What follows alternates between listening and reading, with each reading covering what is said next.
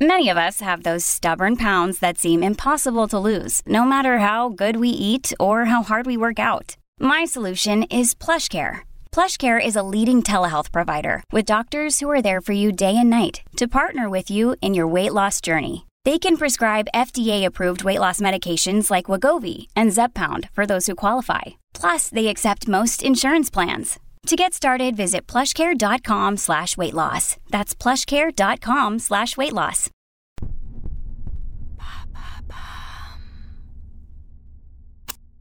Véronique Courgeot, la mère qui a congelé ses bébés, épisode 2.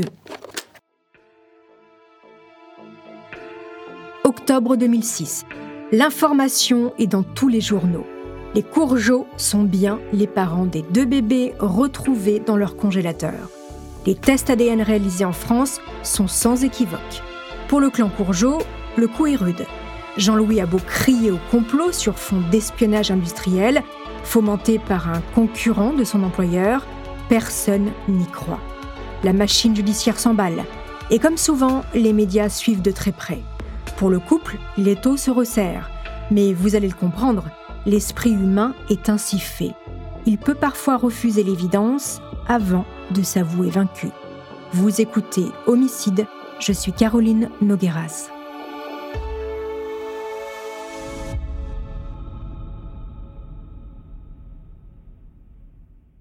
Les analyses sont tombées. Les ADN de Jean-Louis et Véronique Courgeot concordent avec ceux des deux nourrissons retrouvés morts congelés le 23 juillet dernier dans leur maison de Séoul. En Corée, ces résultats ont le goût d'une revanche. Et si les expatriés du village français fuient les caméras, les passants locaux, eux, ne cachent pas leur satisfaction, comme cet homme interrogé par les reporters de France 2. C'était couru d'avance. L'ADN donne les mêmes résultats partout. C'était naturel de faire confiance à ces tests depuis le début. En France, dès l'annonce des résultats des tests ADN, le couple Courgeot est placé en garde à vue. À son arrivée au commissariat, Véronique rencontre son avocate, maître Hélène Delomé, qui lui explique la situation. Elle l'informe sans détour. Il va falloir s'expliquer, sinon tous deux risquent la détention. Véronique Courgeot dit qu'elle comprend, les mots qui sortent de sa bouche l'attestent, mais tout son corps trahit qu'elle est complètement perdue. Jean-Louis et Véronique sont auditionnés séparément, face à des policiers qui ont 48 heures pour comprendre. Le père reste sur sa ligne. Ses bébés ne sont pas les siens. Sa femme n'a pas pu être enceinte sans qu'il s'en aperçoive. Sonné, mais pas vaincu par les nouveaux tests ADN, Jean-Louis Courgeot est égal à lui-même.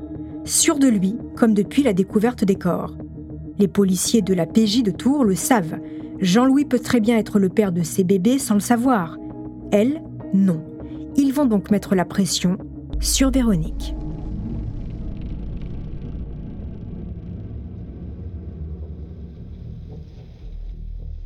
Ça tombe bien, c'est le maillon faible du couple, celle qui est toujours derrière, celle qui parle le moins, celle qui ressemble à un papillon apeuré dans les phares d'une voiture quand les flashs crépitent. Véronique nie. Elle n'est pas la mère des bébés. Pendant 24 heures, elle va se tenir à cette version. Le lendemain matin, de nouveau, face aux policiers, elle finit par céder. Elle admet l'impensable. Oui, en août 2002, à son arrivée à Séoul, elle était enceinte. Elle a mis au monde des jumeaux qu'elle a tués et placés dans le congélateur. Et elle ajoute que son mari n'a jamais rien su. Les policiers informent Jean-Louis Courgeot que Véronique a reconnu les faits. Lors de la confrontation, Véronique réitère ses déclarations. Les aveux judiciaires se mêlent aux aveux dans l'intimité d'un couple. Jean-Louis murmure T'as pas fait ça? Elle baisse les yeux, elle pleure pour la première fois et se mure dans ce lourd silence qu'elle a érigé en royaume. Et savez-vous ce que fait Jean-Louis Courgeot à ce moment-là? Eh bien, il la prend dans ses bras. Jean-Louis Courgeot est-il pour autant tiré d'affaire? Non. Les policiers ont-ils fait toute la lumière sur ce double infanticide Non plus. Les interrogatoires reprennent et les mêmes questions reviennent à chaque fois. Comment ne s'est-il pas rendu compte d'une grossesse gémellaire? L'homme n'a pas de réponse. Les policiers le savent, Véronique Courgeot a menti. Les cadavres des deux bébés retrouvés dans les congélateurs à Séoul pèsent respectivement 3,4 kg et 3,7 kg. C'est beaucoup trop pour des jumeaux à terme. Elle a donc été enceinte à deux reprises. Et elle les a tués à deux reprises. Acculée par ces incohérences, Véronique finit par admettre qu'il s'agissait de deux grossesses distinctes. Elle a accouché à son arrivée à Séoul en août 2002 et une seconde fois en novembre 2003, juste avant son hystérectomie. Avant de poursuivre cet épisode, une petite pause pour donner la parole à notre partenaire, sans qui ce podcast ne pourrait exister. Restez avec moi, on se retrouve juste après.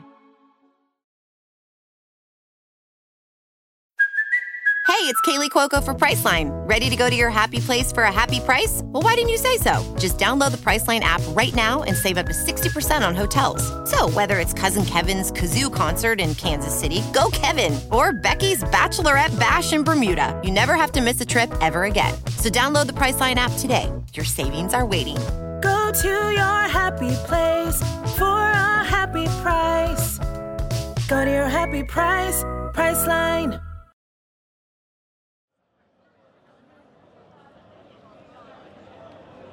17h45.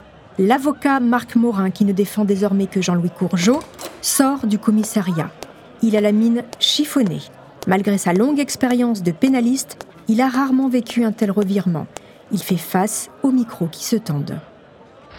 Donc je vous annonce que Véronique Courgeot a reconnu les faits et elle a précisé avoir agi seule. Voilà ce que j'ai à vous dire euh, à ce stade de la procédure. Comment Jean-Louis, qui préparait souvent les repas, a-t-il pu passer à côté de deux nourrissons congelés dans sa cuisine pendant près de quatre ans? L'ingénieur de 40 ans n'a pas de réponse. Les heures défilent, Jean-Louis Courgeot fouille dans sa mémoire et tente de se justifier. Bien sûr qu'il est un mari attentionné, bien sûr qu'il connaît les symptômes d'une grossesse. Et pour attester son propos, il raconte qu'en 99, ils étaient partis au Maroc rendre visite à son frère. Il avait trouvé pendant ce séjour sa femme fatiguée elle avait des nausées, il s'est inquiété, il lui a demandé si elle était enceinte, et elle a répondu que non. Les policiers tiquent. Nouvel interrogatoire de Véronique Courgeot, qui, sans résister, avoue un troisième infanticide. À l'époque, le couple résidait à Villeneuve-la-Comtesse, en Charente-Maritime. Tard dans la nuit, Jean-Louis Courgeot ressort libre, mais sous contrôle judiciaire. Il est poursuivi pour complicité d'assassinat. Véronique, elle, est mise en examen pour assassinat. Elle est incarcérée à la maison d'arrêt d'Orléans. Face à l'émoi suscité par l'affaire, Philippe Varin, procureur de la République de Tours, organise une conférence de presse. Elle a exprimé un certain sentiment de, puissance, dit-elle, vis-à-vis des enfants qu'elle portait. Une puissance qui pouvait aller, selon elle, jusqu'à leur ôter la vie. Mais il est évident que nous allons en faire des investigations sur le plan psychiatrique, sur le plan psychologique, très rapidement, pour essayer d'en savoir plus sur l'état de santé mentale de Mme Courgeot.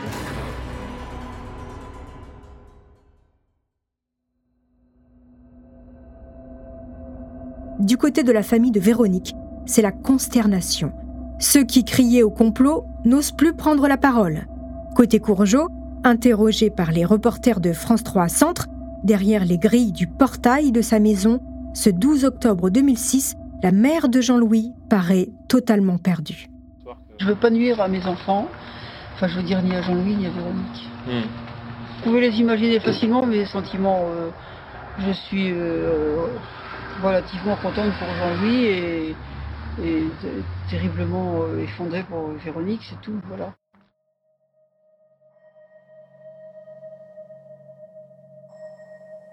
Pendant sa détention, Véronique va raconter les infanticides. Le premier a lieu en 1999. Elle est déjà mère de Nicolas et Antoine, ils ont 4 et 3 ans. Jean-Louis travaille à 250 km du domicile. Il ne rentre que le week-end. La semaine, elle est seule avec ses deux garçons. Quand elle ressent les premières contractions, elle dépose le cadet chez la nourrice et l'aîné à l'école maternelle. Elle rentre chez elle et accouche seule dans la salle de bain. Elle raconte au juge en détail le crime. Voici ce que l'on peut lire dans son PV d'audition. J'ai accouché dans la salle de bain. Je pense que j'étais accroupie lorsque j'ai pris mon bébé et que je l'ai étranglé avec ma main droite.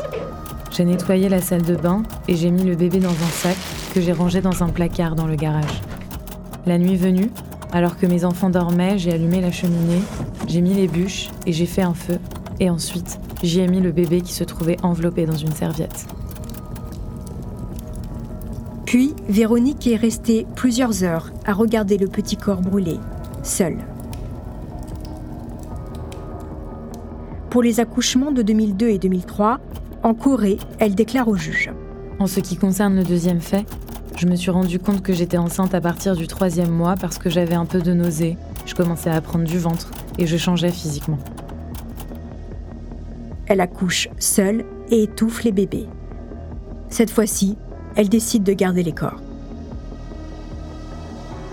En Corée, pour les deuxième et troisième infanticides, Véronique Courgeot est coincée. Pas de cheminée, les maisons en sont dépourvues. Les allées de sa résidence sont truffées de caméras de surveillance.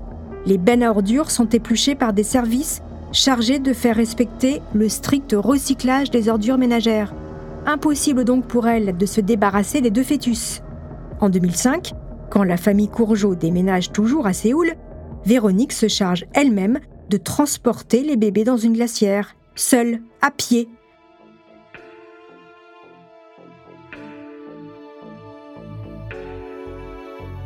Que se dit-elle sur le chemin qui sépare son ancien et son nouvel appartement, tenant à bout de bras les sacs contenant les corps des bébés? De façon générale, les juges et les experts se demandent bien ce qui se passe dans la tête de Véronique Courgeot.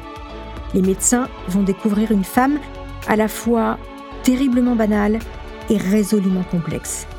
Et ce couple, comment a-t-il pu tenir malgré ces trois infanticides? C'est ce que je vous raconterai dans le troisième épisode de cette série. En attendant, n'hésitez pas à nous laisser des commentaires et des étoiles sur vos applis de podcast préférés. Nous sommes toujours ravis de vous lire.